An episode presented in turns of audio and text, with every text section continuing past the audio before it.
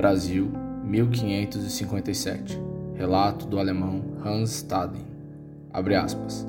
Assim agradeço ao Todo-Poderoso, Criador do céu, da terra e do mar, pela grande graça de que fui alvo durante a minha estada entre os selvagens aqui na terra do Brasil, chamado Tupinambás. Eles comem carne de gente e me fizeram prisioneiros por nove meses. Corri muitos perigos, dos quais a Santa Trindade me salvou. Fecha aspas. A carne humana nunca foi um alimento para os tupinambás. O que o viajante descreve é a prática antropofágica, ou seja, um ritual praticado por esta tribo. A intenção do relato era construir a ideia de os indígenas serem selvagens e bárbaros, longe de haver uma preocupação com o entendimento de suas práticas culturais. Brasil, 15 de novembro de 1889. Ronda um boato que Dom Pedro II havia expedido um mandato de prisão para o Marechal Deodoro da Fonseca e o Tenente-Coronel Benjamin Constant. Essa notícia se espalha entre quem interessa e é certamente o um motivo que faz daquele ser o dia em que Deodoro avisa Dom Pedro II que ele não é mais o governante da nação e o Brasil passaria a ser uma república. Brasil, Jornal Correio da Manhã, 1 de outubro de 1937. Manchete: As instruções da Internacional Comunista para a ação dos seus agentes contra o Brasil. O Estado-Maior do Exército aprendeu os planos de ação organizada pela Internacional Comunista para a orientação de seus agentes no Brasil. Trata-se de uma série de instruções destinadas a preparar e levar a efeito um golpe comunista, conforme se verá nos resumos a seguir. Esse plano, conhecido como Plano Cohen, foi usado para instaurar a primeira ditadura no Brasil, que durou nove anos. Em 1945 veio à tona a verdade. O plano fora inventado era apenas uma hipótese de como poderiam os comunistas tomarem o poder. Brasil, 1964 a 1985. As mentiras construídas pela ditadura civil-militar no Brasil são tantas que valeria apenas um episódio para todas elas. No entanto, a maior de todas as mentiras relacionadas a este período é dizer que não houve ditadura militar no Brasil. Brasil, TV Cultura, 30 de julho de 2018. Abre aspas. O português nem pisava na África, foram os próprios negros que entregavam os escravos, fecha aspas, disse Bolsonaro durante a entrevista a jornalistas no programa Roda Viva. No episódio da próxima semana, você entenderá como essa afirmação é totalmente falsa. Brasil, após o dia 14 de março de 2018. Marielle era casada com o traficante Marcinho VP, foi eleita pelo Comando Vermelho e também engravidou aos 16 anos. Essas notícias foram compartilhadas na página do Movimento Brasil Livre, MBL, no Facebook, chegando a gerar um alcance de mais de 360 mil compartilhamentos. Todas elas foram checadas e são claramente fake news. Bem-vinda, bem-vindo você que veio para o Na Janela hoje. Eu sou Marcelo Leite, idealizador e responsável pela edição deste podcast, que conta também com a colaboração de Gabriel Bruni. O assunto que trataremos aqui é de fundamental relevância. Os exemplos que abrem o episódio são possibilidades para refletirmos sobre as intenções de quem produz e espalha mentira. Notícias falsas, então, não são novidades. Usar imagens para satirizar políticos e acontecimentos também não. Toda quinta-feira, postar uma fotografia para remeter a algo que passou, sim. Esse sim é um elemento novo. E é disso que trataremos nesse episódio: TBT, memes e fake news. A ideia é pensar um pouco sobre o papel das redes sociais em nosso tempo. Quem me convidou para esse debate foi Cristiane Parnaíba. Digo isso pois, após ouvir o primeiro episódio do Na Janela, a Cris me procurou para conversar sobre suas inquietações a respeito de memória e redes sociais, pensando no TBT. Partindo disso, construímos esse episódio com desdobramentos deste tema inicial. Pensando que as redes sociais são uma marca essencial para entender nossa relação com o presente, conversamos sobre os desafios de se estudar, em perspectiva histórica, o comportamento social na era virtual. Não somos especialistas no assunto, mas ousamos em usar de nossos saberes acadêmicos para tecer as reflexões que vocês acompanharão. Cristiane Parnaíba é formada em jornalismo pela Universidade Metodista de São Paulo e mestre em comunicação pela Unesp. Atualmente, trabalha em comunicação institucional na área da educação. Seguido do bate-papo com a Cris, o pós-fácil vem assinado pela professora Cássia Batalha.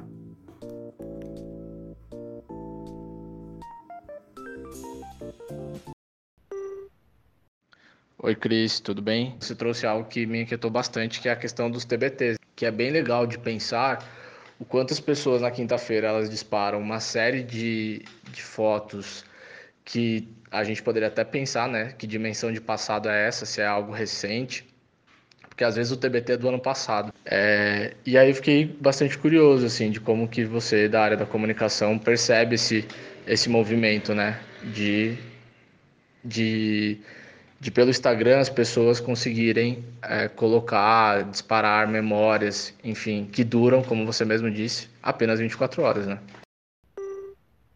E aí, Marcelo, tudo bem? Indo para o TBT, né?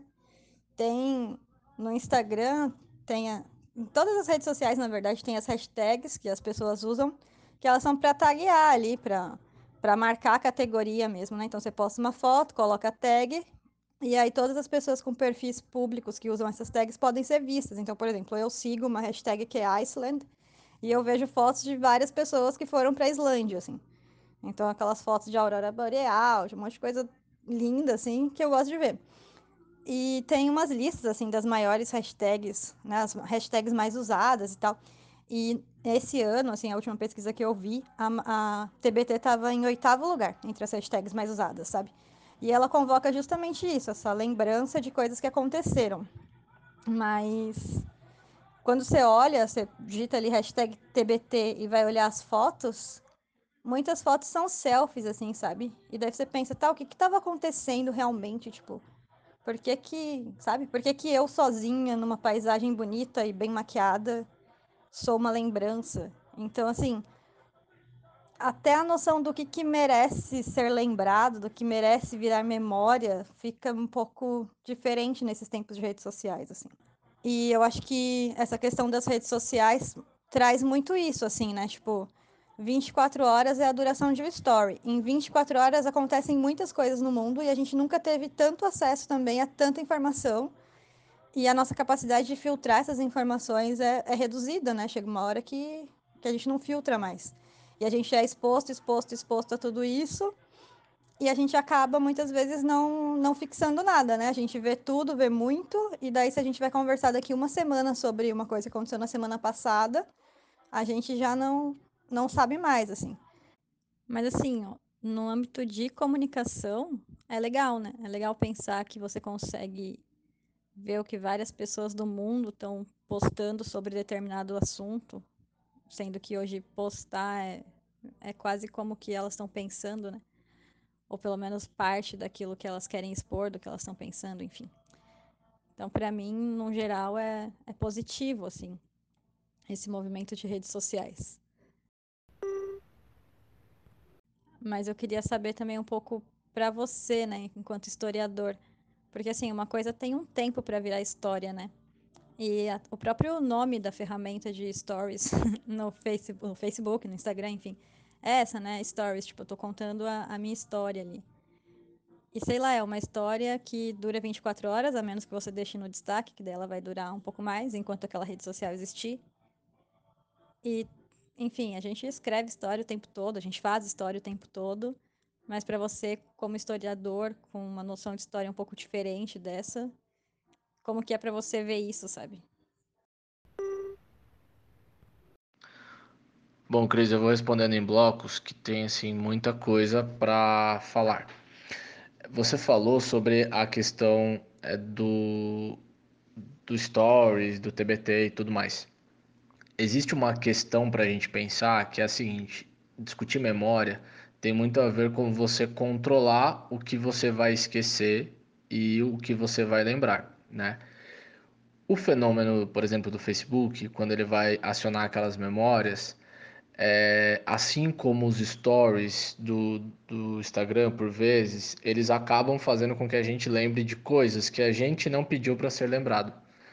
Vira e mexe, o Facebook aparece coisas é, que eu escrevi em 2011 ou que eu é, uma foto de 2011, enfim mas não foi uma escolha minha. Nas redes sociais esse fenômeno é diferente, porque você não está sob o controle deste passado. É, às vezes ele vai vir como formas de lembrança ou como você colocou nos arquivos do, dos stories. Então é interessante pensar também que até os fenômenos recentes relacionados a pegar tweets de famosos e tudo mais, do que eles escreveram no passado e trazer para o presente como argumento para qualquer coisa que esteja relacionado ao que a, porque a pessoa fez esse esse fato de ir ao passado, né? E as redes sociais, ela existe muito isso, porque é um arquivo público, né? É, assim, pensando dentro do que você trouxe. Está ali para todo mundo ver. Um outro ponto que, que eu fiquei pensando no que você falou, eu como historiador, como eu vejo isso, há um problema é, sobre como a gente vai estudar, como vai ser estudado, né? Os aspectos dessa sociedade através das redes sociais. É, tem uma iniciativa da Federal Fluminense, na, do, do curso de História, que é o Museu de Memes. E eu acho ele extremamente inteligente, extremamente necessário, extremamente bem feito, bem produzido, justamente porque ele vai começar a pensar essas, fazer essas reflexões sobre o que são esses memes é, e como eles dizem sobre essas sociedades. A primeira vez que eu fui olhar um meme com um olhar mais curioso, e não só como uma consumidora de meme, de ser uma coisa divertida e tal, eu comecei a ver muitas semelhanças dos memes com o objeto de estudo do meu mestrado, que são as charges, né? As charges, elas são um tipo de, de humor gráfico, com elas tem também os cartoons, as tirinhas, as caricaturas, tudo isso é parecido, mas é diferente.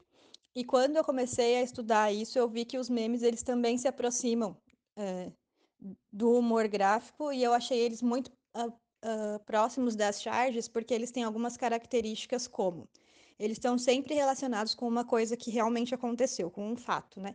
Então, sei lá, um político fala alguma coisa, essa coisa vira meme. Uh, um, um vídeo viraliza, logo isso vira meme. Só que diferente das charges, eles têm uma outra característica que é uh, o mesmo meme ser usado para diferentes situações. Então, por exemplo, aquele meme do Batman batendo na cara do Robin. Eles já, já trocaram ali o texto desse meme várias vezes e ele se adapta, né? Ou aquele da Mônica com o computador na frente olhando para trás, aquele lá também já foi usado para várias situações. Então, eu acho que os memes eles se aproximam muito da charge, nesse sentido de ser um comentário uh, engraçadinho, irônico sobre um fato presente, que é bem isso que a charge faz, né? Ela contextualiza um fato e dá um uma opinião sobre ele. Então, uma vez que você faz graça com uma coisa, você está emitindo ali uma opinião, né? Seja para ridicularizar essa coisa, seja para problematizar mesmo, seja também para dar mais atenção, né? Uma coisa que eu acho muito legal da charge e do meme é que às vezes você escreve um baita textão assim e você não tem é, muita visualização desse texto, né? Mesmo no jornal, assim, um artigo super bem escrito, às vezes não surte o mesmo efeito que a charge tem, porque a imagem você vai lá, você bate o olho, você capta ali alguns signos e você memoriza aquilo, sabe? Você entende do que aquilo está dizendo, você começa a fazer as conexões com o que aconteceu e pode ser até uma porta de entrada para você ir mais a fundo, né? Ah, você viu determinada charge, mas você não entendeu exatamente do que, que ela tá rindo, qual que é a graça. Então você vai ali buscar no noticiário, assim como os memes, né? Um bem recente foi o do, do Nordeste ser parte do hemisfério norte. Então eu comecei a ver pessoas publicando fotos de ah, saudade de passar frio no Nordeste. Eu, gente, do que, que essas pessoas estão falando, né? E daí eu fui ver o que, que era, enfim. Então, a partir do, dos memes, das fotos, eu fui atrás do, do fato. Então, acho que isso é uma coisa muito legal. E que essas iniciativas de começar a reunir isso para para produzir, né, para historicizar, para produzir um conhecimento sobre a nossa sociedade, são muito válidas, assim. É uma ideia muito legal. Cris, muito legal essa sua análise das charges e do meme, né?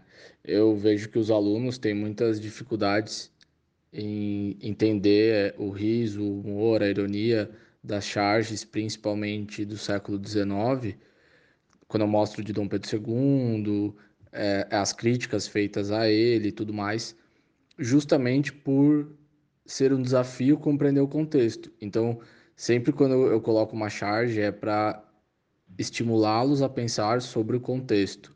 Então, por que ele está numa cadeira com um jornal escrito o país e ao invés de Dom Pedro II estar lendo o jornal, ele está dormindo? Então, é, é interessante porque o contexto era de, de uma euforia política, social, econômica e críticas ao imperador. Então, para você conseguir compreender as críticas a ele, é, a, aliás, né, para você conseguir compreender como as críticas estão presentes na, na charge, você precisa entender as críticas. E aí você vai entender a ironia e o humor. É bem massa esse exemplo, inclusive, que você colocou sobre esses memes recentes de Norte e Nordeste relacionado a, a frio, né? É muito bacana mesmo. Uma coisa que eu gostaria também que, de comentar é do potencial de comunicação e de educação da internet, das redes sociais, né? Eu acho que você, enquanto historiador, tem uma preocupação muito legal com o como que a gente vai conseguir preservar tudo isso para entender essa sociedade. E eu, enquanto profissional de comunicação, eu penso no potencial de tudo isso no potencial construtivo e destrutivo da internet, dessa facilidade de se comunicar, de se expor. Então, eu acho que o caminho é uma educação midiática, é as pessoas entenderem o que, que elas estão realmente expondo, qual é o alcance disso, quais as consequências de você expor de uma forma irresponsável uma desinformação, ou de você receber uma coisa sem checar se aquilo é verdade ou não e já sair compartilhando. Então, acho que a gente tem que avançar. Para a gente conseguir estudar isso no futuro de uma forma legal, a gente tem que avançar também, entender no presente o que, que é válido ou não na internet, né? Então, acho também que quando os historiadores lá na frente forem olhar isso que a gente está vivendo hoje, vai se falar muito de desinformação, que não é uma coisa nova, né? Eu lembro que quando eu estudava jornalismo lá em 2007, 2008, um dos casos que ficaram muito famosos, que no jornalismo se chama de barrigada, né? Que é quando vários jornalistas caem numa notícia falsa e eles acabam divulgando ela.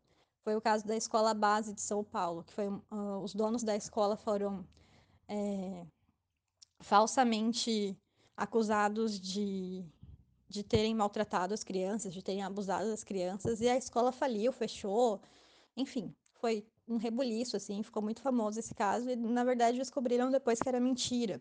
Mais recentemente teve a grávida de Taubaté, né? Todo mundo acreditou lá na grávida de Taubaté, ela apareceu na televisão com aquela bola do Kiko na barriga e todo mundo achou que ela tinha quadrigêmeos ali dentro. Enfim, então a notícia, a notícia falsa, é, falsa ela faz parte. Mas antes ela era uma, um erro do jornalista, né, de não ter ido conferir aquela informação. E hoje o que se vê são, são desinformações mesmo, são é, textos, imagens construídos para se passar por verdade, mas com a intenção de desviar o foco da verdade. Então são coisas diferentes. Não é um jornalista que não fez direito ao trabalho de casa dele e publicou uma notícia errada, com uma informação errada. São pessoas construindo desinformações para que, as, que as outras pessoas acreditem que aquilo é real. Então, eu acho que um, uma coisa muito interessante, assim como estudar os memes, é estudar essa questão de, de verdade e de fake news na internet, sabe? Acho que seria muito legal ter um, assim como tem o Museu dos Memes, um museu das fake news, assim. Porque é surreal, às vezes, o quanto a gente acredita em, em besteira porque está na internet, porque tem vídeo, e hoje em dia tem recurso de áudio, inclusive, para se passar pela voz de alguém. Então é tudo muito assustador e acho que é um campo em que a gente precisa estudar muito no presente e não esquecer. e ter também uma produção de historicizar essas, essas mentiras, né, essas falsas informações para o futuro, a gente entender muitos dos nossos movimentos no passado também. Eu também é, queria comentar dois pontos que você falou sobre fake news, que você acabou citando, e a própria ideia das charges, né? porque uma outra fala sua também, você colocou a questão de é, hoje ter mais velocidade, é, de mais pessoas produzindo, seja meme, enfim, é, notícias, vídeos, podcast, enfim, hoje está muito mais é, livre e fácil você produzir é, conteúdo. E, e as fake news e, a, no caso, as charges, elas é, têm uma história no país, né? E, e aí, quando você fala de redes sociais, por exemplo, é, o quanto essas fake news e esses memes também, eles, eles é, circulam muito mais rápido. E, e aí existe o grande desafio que você colocou, né, sobre a educação voltada para a formação, né? Não, a gente nunca teve tanto acesso à informação como a gente tem hoje, mas isso não significa que nós somos uma geração bem formada para ler, né? Eu acho que esse ponto que você tocou é um ponto importante. O que a gente está consumindo, o que a gente faz com que a gente consome, até porque o, o aluno, né, que é a minha, a minha prática e até mesmo a minha vivência, é, por onde a gente tem acesso a notícias. Raramente se abre sites de notícias, é, enfim, de jornais ou qualquer coisa do gênero, né? As redes sociais, seja o WhatsApp, seja o Instagram, seja o Facebook, eles são grandes espaços de circulação de notícia. Assim como o Twitter, né? O Twitter tem também essa, essa pegada. Então, como é interessante a gente pensar que as redes sociais também são meios de circular informação, mas não significa que somos bem informados para lidar com essa informação, para duvidar dessa informação, para tentar entender quem está escrevendo, por que está escrevendo e coisas do, do gênero, né? Então, acho que geração é essa que tem muito acesso à informação, mas não necessariamente a transforma em formação cidadã, formação política, formação é, de um mundo crítico, né? Então acho que essas reflexões são muito importantes. Sensacional. É exatamente isso. A gente nunca teve tanto acesso à informação, a gente nunca foi tão bombardeado de informação, mas a nossa capacidade de assimilar essa quantidade, ela é limitada. E a gente tende também a acreditar naquilo que a gente quer, naquilo que vai deixar a gente confortável. O jornalismo, apesar de não ser imparcial, tem alguns critérios a serem seguidos, né? Então, por mais que um veículo tenha lá a sua linha editorial, que dependendo da escolha da foto, você vai entender, tipo, a, a, a legenda da foto pode ser simplesmente Marcelo tomando posse. Mas se escolherem você com uma foto é, uma cara meio duvidosa, ou sei lá, o cabelo desajeitado, enfim, alguma coisa ali, o enquadramento que fizerem na foto já vai dizer alguma coisa sobre o que, que eles pensam de você tomando posse, sabe? Dependendo das escolhas que se faz para construir o texto também. Mas quando a gente fala em fake news, não tem esses critérios. É uma coisa construída justamente para enganar. Então, ela é construída sem nenhum critério ela é construída para parecer uma notícia de verdade, então tem portais de fake news que você olha ou que você recebe, é porque bem isso que você falou, você recebe na rede social pronto, você abre no WhatsApp, no grupo da família. E ali vai estar tá, assim, vai estar tá com cara de G1, sabe? Se você não tem um olhar mais atento, mais treinado para entender que aquilo é uma mentira, você vai falar, olha, a notícia do G1 e você já vai compartilhar com outra pessoa. Mas aí você pode algumas dicas, né, para identificar essas fake news, então. Uh, geralmente elas estão em portais que não são conhecidos. Então, sei lá, você vai estar, tá, em vez de ser g1.com, vai ser g1.org.com, sei lá. Uh, você não vai conseguir checar. Se você pegar aquela informação e buscar em outro lugar, você pode encontrar ela da mesma forma em vários lugares, mas em nenhum portal que tem credibilidade. Quando a gente fala de credibilidade, são desses veículos de imprensa que pode-se concordar ou discordar da forma como eles trabalham, mas eles seguem aqueles critérios de, de confirmar as informações antes de publicar. A, a mídia mesmo, acho que a mídia tem um papel muito fundamental também em explicar o que é uma fake news, até para defender o seu lugar de fala, né, de, de jornalismo, assim.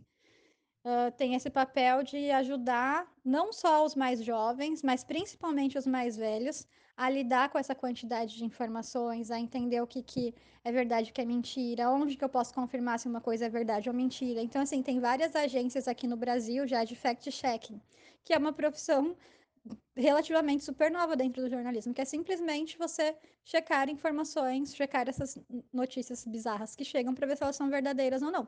Então aqui dá para citar a lupa, aos fatos. Então são agências que passam o tempo todo coletando essas uh, informações, essas desinformações que chegam via redes sociais e checando, né, com, a partir de vários critérios e dizendo se é verdade, se é mentira, se é exagerado, porque às vezes não é nem verdade ou mentira. É um número que foi dado de uma forma exagerada. É uma foto que foi descontextualizada. Aconteceu isso daqui? Aconteceu, mas não foi agora em 2020, foi lá no protesto de 2016. Então, acho que tá de olho nessas iniciativas também é muito legal. E o meu áudio ficou gigante. Beijo. O pós-fácil de hoje é com Cássia Batalha. É graduada, mestre e doutora pela Universidade Estadual de Londrina, a UEL.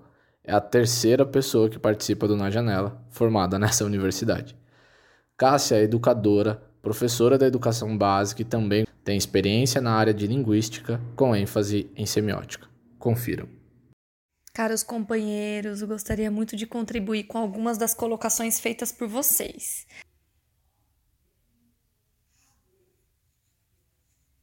Não, esses 5 ou 6 segundos, eles não foram consequências de problemas técnicos. Eles foram propositais. E aí eu pergunto a vocês se vocês se sentiram desconfortáveis, se houve certa estranheza. É, talvez porque a minha intenção aqui é convencer quem nos ouve de que nesse tipo de prática linguageira, amparada nas tecnologias e suportes contemporâneos, quase que não permite o silêncio mais. Talvez é, nós não, não lidássemos bem com o silêncio antes, diante de outras realidades anteriores a essas tecnologias contemporâneas. Mas, é, pelas minhas vivências, eu acredito que agora, atualmente, há uma obrigação de sermos. É, de lidarmos cirurgicamente, de forma econômica, com as palavras atravessadas por essa categoria valiosa que é o tempo. Por isso, não lidar tão bem assim com o silêncio, né? É, talvez também, e aí eu vou usar muitas vezes a palavra talvez por motivos de não ter certeza mesmo, isso seja um desdobramento de um tempo do capital, onde cantam ideias como tempo é dinheiro, qual é o valor da hora trabalhada, entre outras premissas populares que disputam narrativas atreladas à ideia do tempo e lucro. Enfim, as nossas expectativas são sempre de ganhar tempo. E o que, que é ganhar tempo? Né? A informação nos custa tempo. É... Por isso, as redes sociais, é, o Facebook, o Instagram, é, o Snapchat, enfim, todas essas esses lugares, né, eles nos proporcionem essa essa informação rápida, econômica, né? Eu vou usar muitas vezes essas palavras. É por isso que quando a gente lê uma manchete numa notícia veiculada nessas redes sociais, os sentidos, em certa medida, são saciados, né? As nossas sensações, a gente tem um, uma captação da informação e rápida, superficial, mas isso nos, nos, nos gera um, uma espécie de conforto, né? Por isso também, pelo mesmo motivo, ainda que é, as pessoas acessem e veiculem e compartilhem tanto assim as fake news. Elas são rápidas e atingem o coração dos aflitos e apressados. Né? As fake news elas são um prato cheio para os aflitos e apressados. Bom, eu acho que a, a, a internet é, ela, ela proporciona a, uma convivência com a metáfora do olho ligeiro e coletivo. E esse olho ligeiro e coletivo, ele é inteligente porque ele capta frações de discursos e garante posicionamentos de forma breve. Né? Em outras palavras, é um olho para o todo, só que a gente não percebe que esse olho ele é míope às vezes. E por isso há essa sensação, e eu repito e friso isso, né? Uma sensação de poder ler tudo, ouvir todo, todos os materiais que são feitos é, no YouTube, assistir todas as lives, né? É, é essa sensação de acesso desse mar de, de possibilidades do saber. É, é claro que esse olho coletivo se numa perspectiva otimista, ele pode ser colaborativo também, né? É, ele é míope, mas ele também pode ser colaborativo. E assim, há muitas problemáticas disso, pormenores e tendências ideológicas envolvidas, mas eu prefiro caminhar para uma imagem final, que é uma imagem muito importante e poética para um professor com relação à ideia de tempo, né? Professor, porque é o meu lugar de fala. É, não tem nada mais bonito do que a suspensão do tempo quando nada vem à cabeça, quando é nos perguntado algo, né? Enquanto professora, é isso que eu vejo sempre, né? É, e aí vem uma resposta emergente. Calma, professora, espera um pouco, né? E é ali que eu deposito toda a minha esperança, nesse tempo, de que a partir desse tempo é, os, os meus companheiros de caminhada, que são os alunos, cheguem a proposições interessantes. É, agora eu preciso desligar porque o meu tempo acabou, gente. Obrigado a você que ouviu o episódio todo. Foi um desafio fazê-lo, pois o tema contempla muitas inquietações. Tenho dúvidas se os casos que selecionei no início podem ser enquadrados como notícias falsas. Certamente eu os vejo como formas de tentar compreender que, ao criar narrativas não reais, há intenções perigosas e revelam, se olhar para quem produz, um jogo de poder ou um jogo para se manter no poder. Então, um abraço e até o próximo na janela.